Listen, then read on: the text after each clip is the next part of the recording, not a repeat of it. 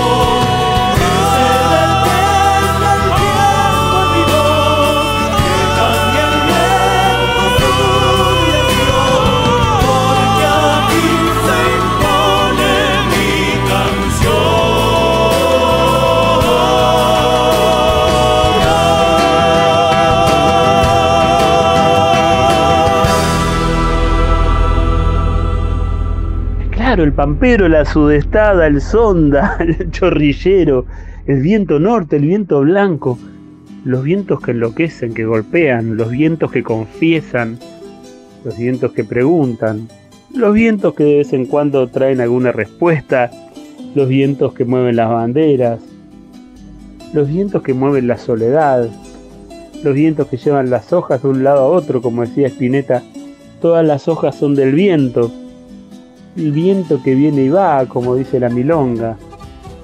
¿Y qué es eso del viento? ¿Cómo comparamos el viento con nuestra cultura popular? ¿Y cómo no la vamos a comparar? ¿Hay algo más parecido que a esos vientos que acabo de mencionar? Esos vientos que enloquecen que a la cultura popular. Dicen en Cuyo que cuando aparece el sonda todos enloquecen. La cultura popular argentina es, hace eso justamente, enloquece. ¿Y por qué enloquece la cultura popular argentina? Porque somos una semicolonia cultural. Entonces la cultura popular hace eso que hace el sonda en Cuyo. Despierta, enloquece, saca. En un país donde conocerse ser un forastero, en un país donde ser nosotros es ser forasteros, en un país donde le preguntas a cualquier chico o chica eh, quién es Jagger y te responden, pero le preguntas quién es Atahualpa Yupanqui y la mayoría no sabe. Y yo, me, a mí me encantan los Rolling Stones, ¿eh? y quiero que escuchen los chicos los Rolling Stones. Es más, iría a verlos a los Rolling Stones. Pero además de los Rolling Stones, quiero que conozcan a Yupanqui. Porque una cosa no quita la otra. Pero nosotros conocemos a los Rolling Stones, pero no, no conocemos quién fue Yupanqui. Por eso este trabajo que hacemos sobre los vientos, de comparar al sonda, al pampero, a la sudestada, que yo soy hijo de la sudestada en Quilmes y, cuando viene la sudestada trae la inundación. Cuando comparamos a la cultura popular con estos vientos estamos diciendo que ser de acá significa animarse a nacer dos veces, porque tenemos que descubrirnos. Tenemos el nacimiento biológico, pero después tenemos un nacimiento cultural.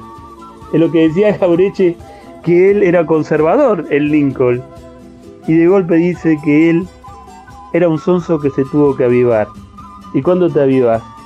Cuando empezás a comprender la historia de tus abuelos, de tus padres, de tus hermanos y hermanas, cuando el cuentito de que venimos de los barcos se cae a pedazos porque te das cuenta que, que un montón de, de, la, de, la sociedad argentina está hecha de, sangre indígena, se cae a pedazos cuando te enterás que muchas ciudades tenían nombres indígenas y que fueron arrebatados esos nombres y cambiados por nombres de estancieros ingleses. Eh, bueno, y te das cuenta que, este chiste de, las calles que tienen nombres de algunos, pero no tienen nombres de otros o otras, ¿no? Porque es muy difícil encontrar una calle en Buenos Aires que se llame Chacho Peñalosa, Facundo Quiroga, Rosas. ¿Por qué? Bueno, ustedes saben por qué. Esto es este trabajo.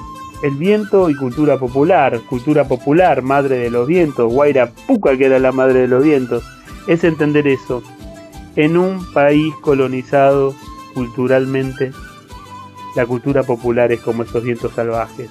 Todo lo preguntan, todo lo interpelan, llevan y traen, traen y llevan pero siempre mueven las verdaderas banderas, las banderas de nuestra identidad.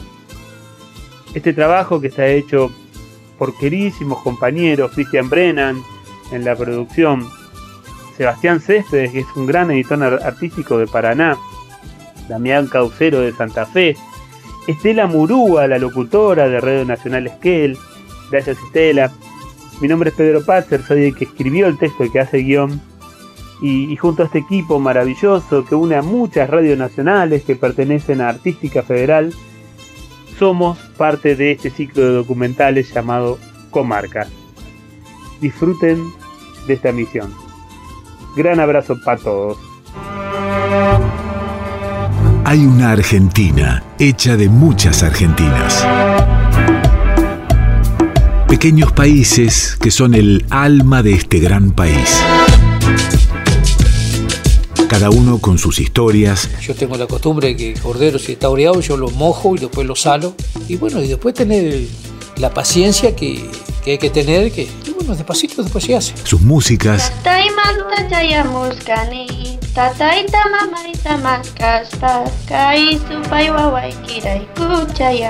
Sus paisajes, sus culturas, su gente. Radio Nacional presenta Comarcas, ciclo de documentales realizado por las emisoras de la radio pública.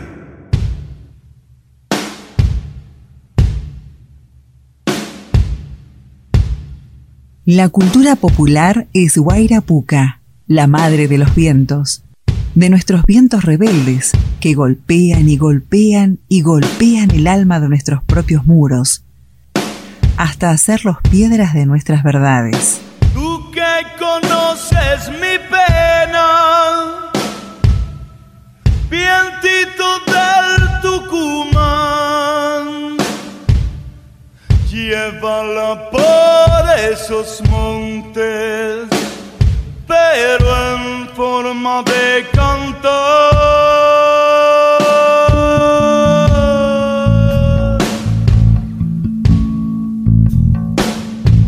Por eso, el sonda, el pampero, la sudestada, el viento blanco y el viento norte enloquecen a los que sobreviven en la trinchera de la cordura, que no es otra cosa más que aceptar formar parte del elenco estable del olvido. Usted que pasa y se va, puede bajarse sin miedo, podrá escuchar cómo suena las trutrucas del pampero.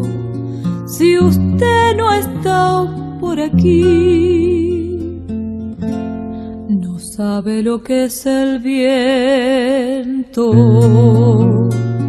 Porque estos vientos llevan y traen, traen y llevan el balbuceo de diosas y dioses más antiguos de estas tierras aquellos que fueron escondidos junto a sus idiomas secretos y se convirtieron en cantos clandestinos y salvajes, hechos de palabras que jamás podrán encerrar los calabozos de los diccionarios de las reales academias, ni en la civilidad de los que siempre proponen renunciar a la identidad.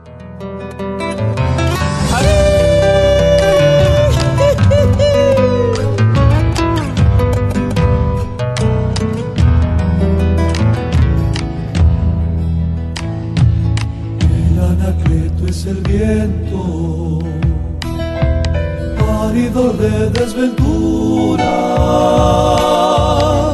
Le soplan aires de muerte, camino de la angostura. Le soplan aires de muerte, camino de la angostura. Estos vientos que agitan las otras banderas y sostienen el alma de las argentinas olvidadas, esparcen semillas que harán florecer por venir en lugares que parecían condenados a la resignación del desierto y al mausoleo de los pulcros, o para decirlo en criollo, a la comodidad cultural de los indiferentes. Mi viejo laburaba para nueve bocas. Me acuerdo cuando debuté, le fui y le conté a mi vieja. Porque mi viejo, no, mi viejo, un fenómeno para llevarme a entrenar, todo, pero era, era tan callado y estaba tan cansado de laburar. Le pregunté por las chapas del techo de los de abajo, dijo el hombre, ha de luchar para conseguir los clavos. En vez de hincarse a rezar para olvidar sus quebrantos o de esperar regalos eleccionario.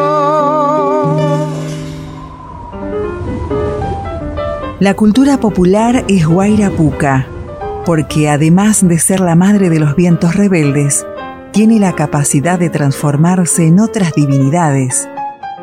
A veces canta solitariamente como Martín Fierro, otras como Baguala desesperada. Cada tanto se vuelve Maradona, Evita, Leonardo Fabio, Mercedes Sosa, aunque generalmente deviene en personas anónimas. Las hijas e hijos de la madre de los vientos son los hacedores silenciosos de las memorias del pueblo. ¿Acaso los verdaderos hijos e hijas de la cultura popular han mencionado siquiera alguna vez la palabra cultura? Las y los que hacen la cultura no suelen hablar de cultura. Ellas y ellos son cultura. Aman, trabajan, cocinan, danzan, visten, se desnudan, resisten al olvido, despiden cantando a sus muertos. El criollo salteño tal vez piensa que siendo la muerte un hecho tan universal, debe ser para el hombre un gran beneficio. Y la trata con mucha naturalidad la muerte. Se permite chancearla, hacerle chistes. César Carrizo, recopilador del Cancionero del Norte, tiene coplas en donde el criollo se refiere a la muerte y dice, cuando venga la muerte no le de poner asiento, así no vuelve a venir y le sirve de escarmiento. Una de las últimas cosas que hicimos con Manuel Castilla fue esta chacarera de la muerte, donde en el, estribillo dice Manuel, qué pena me da la muerte, ¿para qué se pondrá a venir? Uno la invita con vino, no tiene con quién dormir.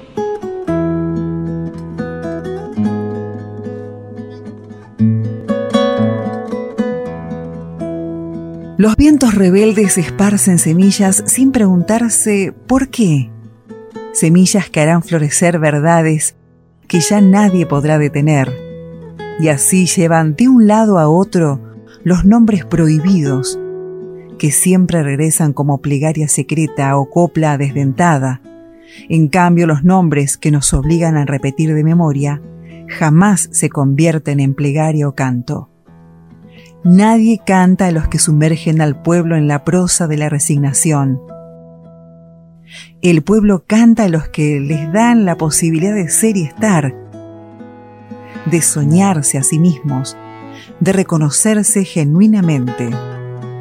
De hecho, hay coplas anónimas dedicadas a Felipe Varela, Chacho Peñalosa, Facundo Quiroga, más ninguna a Bartolomé Mitre el pueblo sabe que su canto es la memoria del futuro. El pueblo escribe su historia cantando.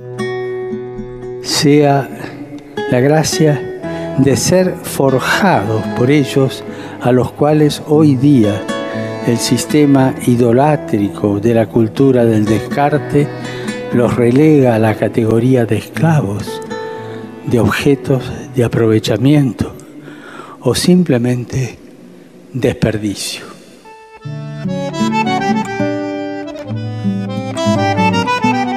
Si cantar es rezar dos veces, como manifestaba San Agustín, los que han inspirado a nuestro pueblo no pueden entonces sorprenderse de que la gente los haga santos al cantarles. Hay una hermandad en el canto y la fe, la hermandad del que lleva en su billetera una estampita de San Cayetano y le canta las madrugadas de desocupados de Liniers, ese santo oficial y venido en barco, se ha convertido casi en un santo pagano. Su verdadero templo está en la vigilia de los desheredados. Del mismo modo, hay una fraternidad cultural de quienes se detienen a mitad de la ruta para dejarle una botella de agua a la difunta Correa. Ese reconocerse hijo de la sed es también comprender una de nuestras identidades, o el que le ofrece un cigarrillo a la ermita del gauchito Gil. Un pucho suele ser una contraseña entre los desesperados. No podemos dejar de mencionar todo aquello que significa un misa chico. Una procesión en la que el pueblo marcha al compás del retumbar de bombos y cantos, y saca al santo de la parroquia para llevarlo ante el río seco, para que vea con sus ojos sagrados que el río se ha ido. A los pocos días llueve y el río regresa, como el santo a la parroquia. Siento que esa gente es la verdadera cultura.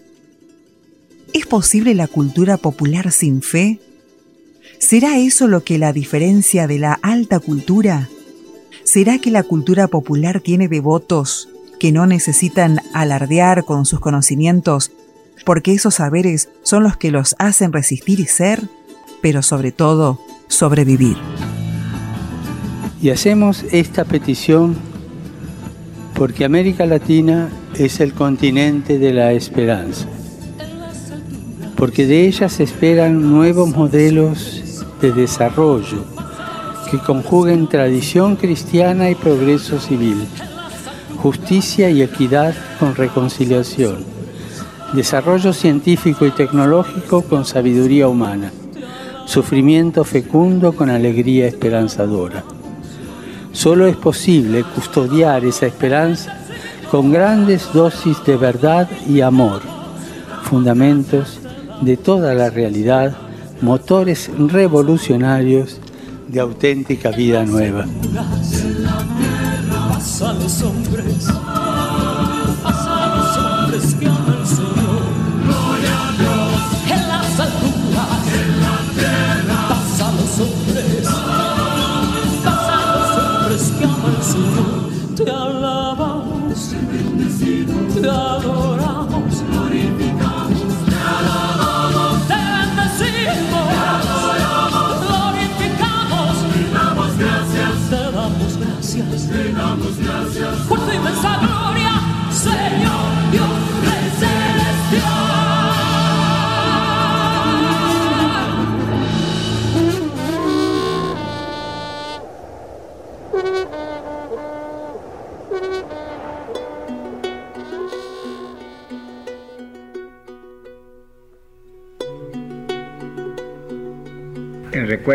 Seres queridos que nunca se deben olvidar porque siempre han sido el ejemplo del futuro de nosotros. Ellos siempre estarán pues en la conciencia de uno continuamente diciendo, acuérdate lo que te enseñé, no te desvíes, este es el camino que te señalé.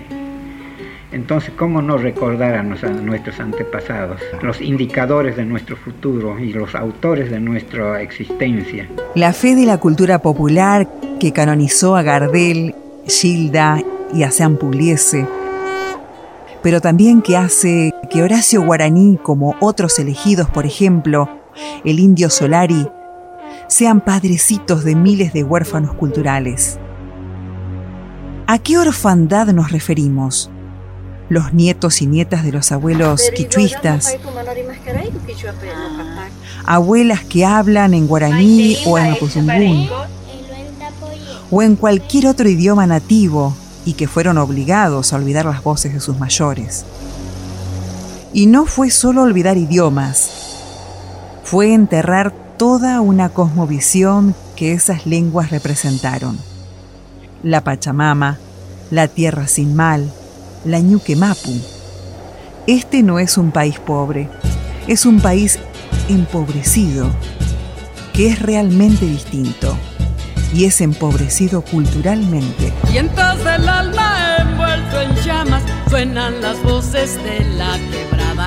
Traigo la tierra en mil colores, como un racimo lleno de flores. Traigo la luna con su rocío, traigo palabras con el sonido y luz de tu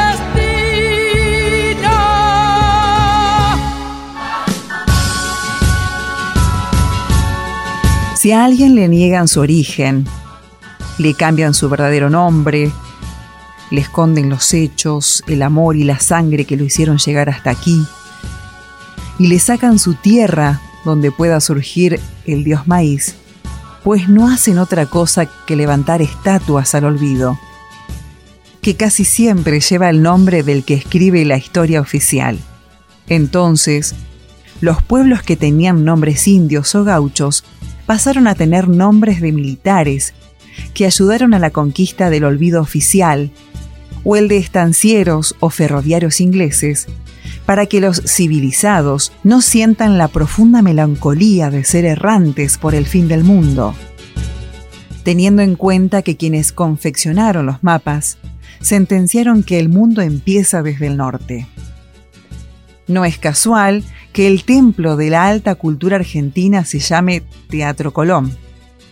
Hay otros mapas que gritan que el mundo empieza desde cada rincón de la memoria, desde ese eco que viene de lejos, que muchos llevan por siglos en sus miradas, otros en el color de su piel, en los rostros, parecidos a las piedras de los antigales. Yo soy la noche, la mañana, soy el fuego, fuego en la oscuridad. Soy Pachamama, soy tu verdad, yo soy el canto, viento de la libertad. Yo soy el cielo, la inmensidad, yo soy la tierra, madre de la eternidad. Soy Pachamama, soy tu verdad, yo soy el canto, viento de la libertad.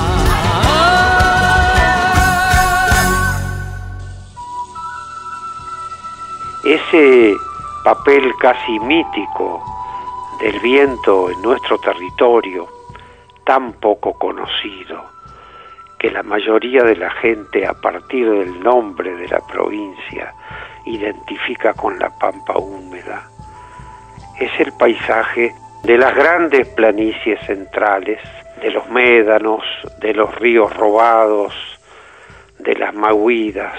En ese paisaje el viento, como dije, es el gran protagonista. Ha habido épocas en que fue terrible. A esas épocas se refiere nuestra historia cuando habla de los años malos o los años del viento grande. Esos años determinaron el éxodo de mucha de nuestra población. La Pampa tardó casi 50 años en reponerse de ese éxodo que llevó a nuestros pobladores a latitudes muy lejanas, al Chaco, a Formosa, huyendo de una tierra que parecía maldita. Eso pasó, mejoró el tiempo y el viento impera libremente desde fines de julio hasta octubre. Es también el viento el que mueve los molinos para sacar agua para nuestros rebaños. Es el viento el que ahora está moviendo los molinos generadores de electricidad. Es el viento el que lleva y trae las nubes y con eso las escasas lluvias de que goza nuestra tierra. El viento es nuestro semejante, no nuestro enemigo. Es nuestro rival, pero también nuestro hermano. Ha forjado el carácter de los habitantes, la idiosincrasia. Mientras el viento habla, nosotros cuidamos el silencio.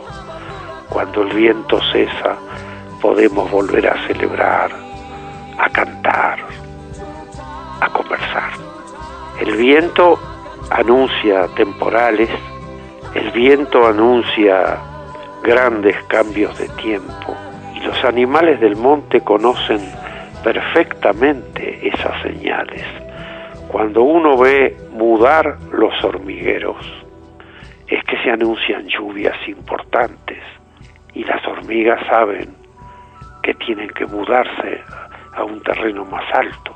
Por ejemplo, las bandadas migran en función de que las lagunas estén secas o estén con agua y eso lo anuncian también los vientos. La cultura popular es la madre de los vientos que revela los colores de los invisibles. Nos enseña el camino del yo en nosotros, que nosotros empezamos a hacer en nosotros, que nuestra identidad comienza siempre en nuestros distintos. De modo que ella recupera a personajes escondidos por la historia oficial, ya que el laufer viene de antes.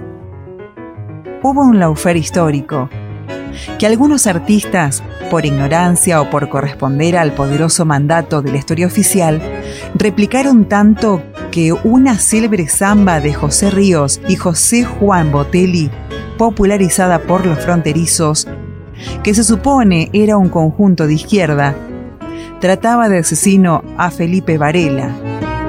Galopa en el horizonte, tras muerte y polvareda, porque Felipe Varela, matando, llega y se va. Esta samba, que fue coreada en festivales, peñas, campos y casas de todo el país, es una muestra de cómo la civilidad de los cuerdos, la que administra la cultura oficial, es una renuncia a la identidad. Trata de sanguinario a una persona que, entre otros actos, alzó su voz contra la guerra de la Triple Alianza en el manifiesto que Felipe Varela lanzara en enero de 1868. Del mismo modo, ha sido invisibilizada de los manuales de la historia oficial la vuelta de obligado, de la que Rosas fue protagonista y al que estos libros escolares solo han asociado a la mazorca y nunca al acto de soberanía nacional por el que San Martín le regaló su sable. Curioso es que a Rosas la historia oficial solo lo recuerde con las manos manchadas de sangre, pero al que festejó el degüello y la exhibición de la cabeza del Chacho Peñalosa en una plaza de Olta, lo llamen padre de la educación argentina. La historia oficial la escriben los que ganan, aunque la cultura popular regresa con sus versiones de la historia.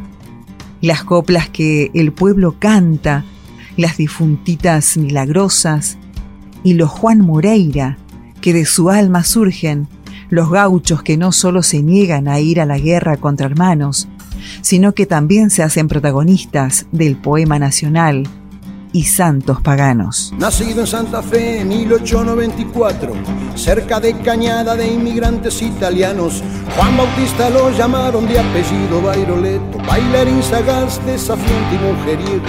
Winchester en el recado, dos armas cortas también, un cuchillo atrás y un caballo alazán. Raya al medio con pañuelo, tatuaje en la piel, quedó fuera de la ley quedó fuera de la ley. Se enamoró de la mujer que pretendía un policía, lo golpeó, lo puso preso un tal Farachelías. Andate de Castex, le dijo, aquí tenemos leyes. Corrí el año 1919.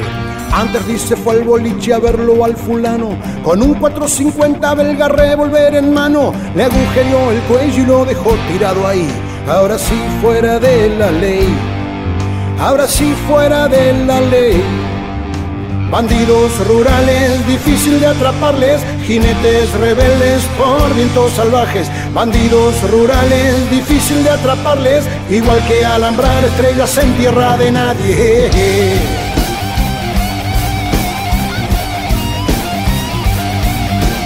Por el mismo tiempo hubo otro bandolero, por hurtos y vagancia 19 veces preso. Al penal de resistencia lo extradita el Paraguay. Allí conoce a Samacol y Rossi por el 26. 1897 en Monteros, Tucumán. El día 3 de marzo lo dan por bien nacido. Segundo doy Peralta, alias Mate Cocido. También fuera de la ley. También fuera de la ley. Entre Campo Largo y Pampa del Infierno, el pagador de Bujibor le da seis mil por no ser muerto. Gran asalto al tren del Chaco, Monte de Sáenz Peña. Anderson y Clayton firma algodonera. 45 mil a Dreyfus le sacaron sin violencia. El gerente guarde quebra Chales, 13 mil le entrega. Secuestro a Negroni, Garbarini y Bersón. Resistió fuera de la ley. Resistió fuera de la ley. Bandidos rurales, difícil de atraparles, jinetes rebeldes por vientos salvajes. Bandidos rurales, difícil de atraparles, igual que alambrar estrellas en tierra de nadie. Trabajé con León Gil, con bandidos rurales, yo en mi casa, con Gustavo Sandoray en La Plata, en Bosque. Leo mucho sobre danza, sobre comidas regionales, sobre la ropa del gaullo las 28 piezas que tiene la montura del caballo, porque soy la agrupación de gaucho, vaya, después me vaya, valga la redundancia. Entonces uno suma experiencias, como dice la copla que yo hago, porque la mayoría de las coplas las hago yo. Hay una que pinto yo y digo, dicen que a golpes se aprende, así nomás ha de ser, como tengo tantos golpes, algo tengo que saber.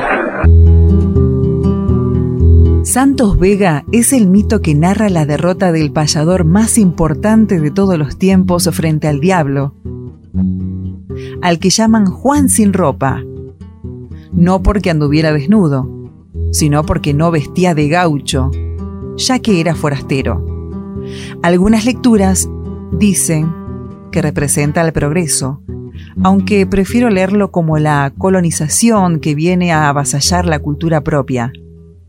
De todas maneras, la victoria del diablo, o de Juan sin ropa, es pírrica, ya que Santos Vega, según el mito popular, aparece en cada atardecer rural como espectro, payando contra la prosa de los historiadores oficiales, administradores de la realidad, en la que el nosotros siempre son unos pocos, la aristocracia de la memoria oficial. Otra vez el canto es el triunfo de los vencidos. La muerte no pudo callar el canto del payador. Santos Vega me han llamado desde el día en que nací. A mis tatas los perdí en un tiempo maloneado. Desde entonces he rodado sin más guía que el lucero. Tuve un amor verdadero que la fuerza me quitó. Diferencia entre un cantor y la hija de un pueblero. Yo, yo que fui dueño de tanto por lo que Tata luchó, tan solo ensillo un dolor y lo galopo en el canto. La injusticia colgó un manto que ensombreció mi camino y hoy me reempuja el destino a macharear sin resuello. Cosa que por ser plebeyo padece el gaucho argentino. Los hijos e hijas de Santos Vega somos sobrevivientes culturales. No solo los aborígenes y gauchos, también los y las que decidimos nacer en la historia y no sentirnos europeos viviendo un exilio cultural en este extraño y mágico continente, como la aduana de la cultura o la cultura oficial siempre nos ha enseñado a sentirnos.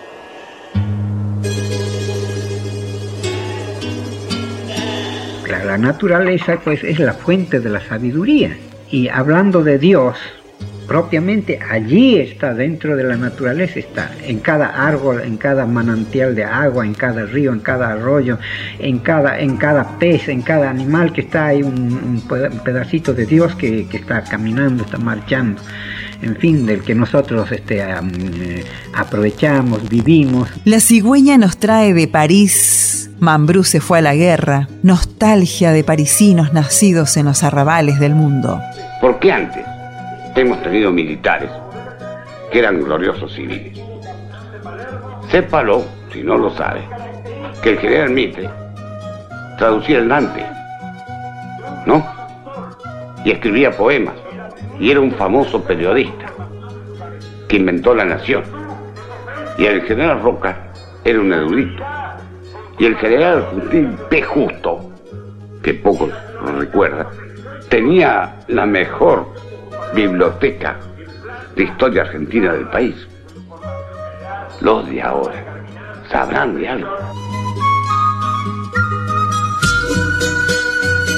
Aunque muchos de nuestros abuelos hayan venido del viejo continente, ser de aquí significa aceptar que esta tierra tiene más de 500 años y que eso significa que nosotros somos parte de esas culturas latentes esparcidas por cada región de Abya Yala, o como la denominaron los conquistadores, América.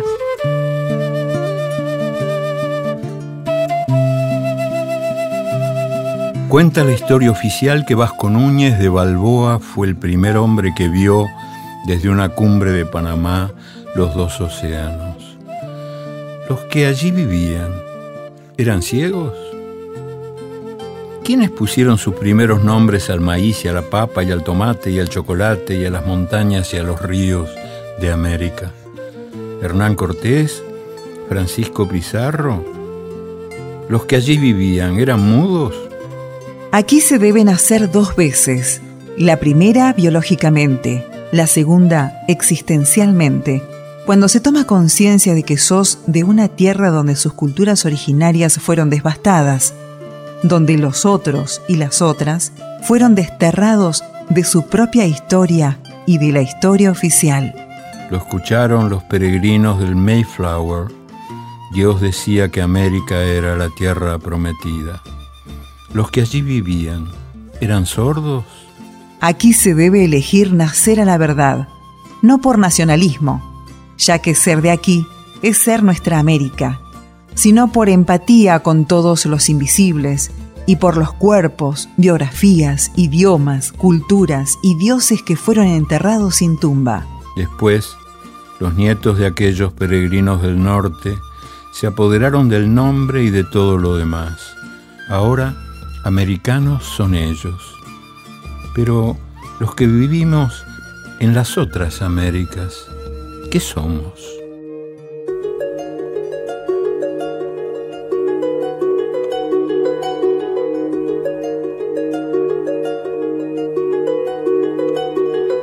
La madre de los vientos, Huayrapuca, es decir, la cultura popular, nos enseña que hay otra historia que la escriben los que resisten y además la cantan los que no están dispuestos a ser cómplices del olvido oficial.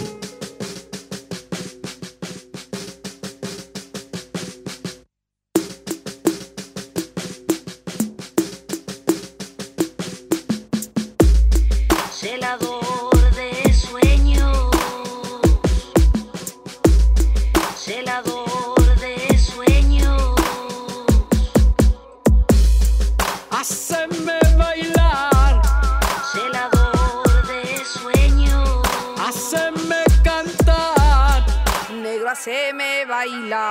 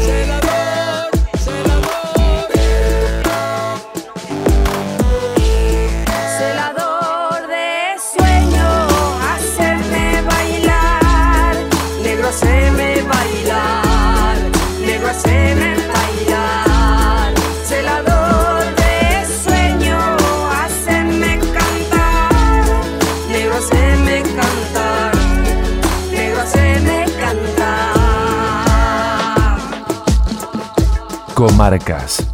Cultura popular. Madre de los vientos. Locución. Quique Pessoa, Estela Murúa y Facundo Galanti. Edición artística. Sebastián Céspedes. Damián Caucero. Producción. Cristian Brenán. Guión. Pedro Patzer.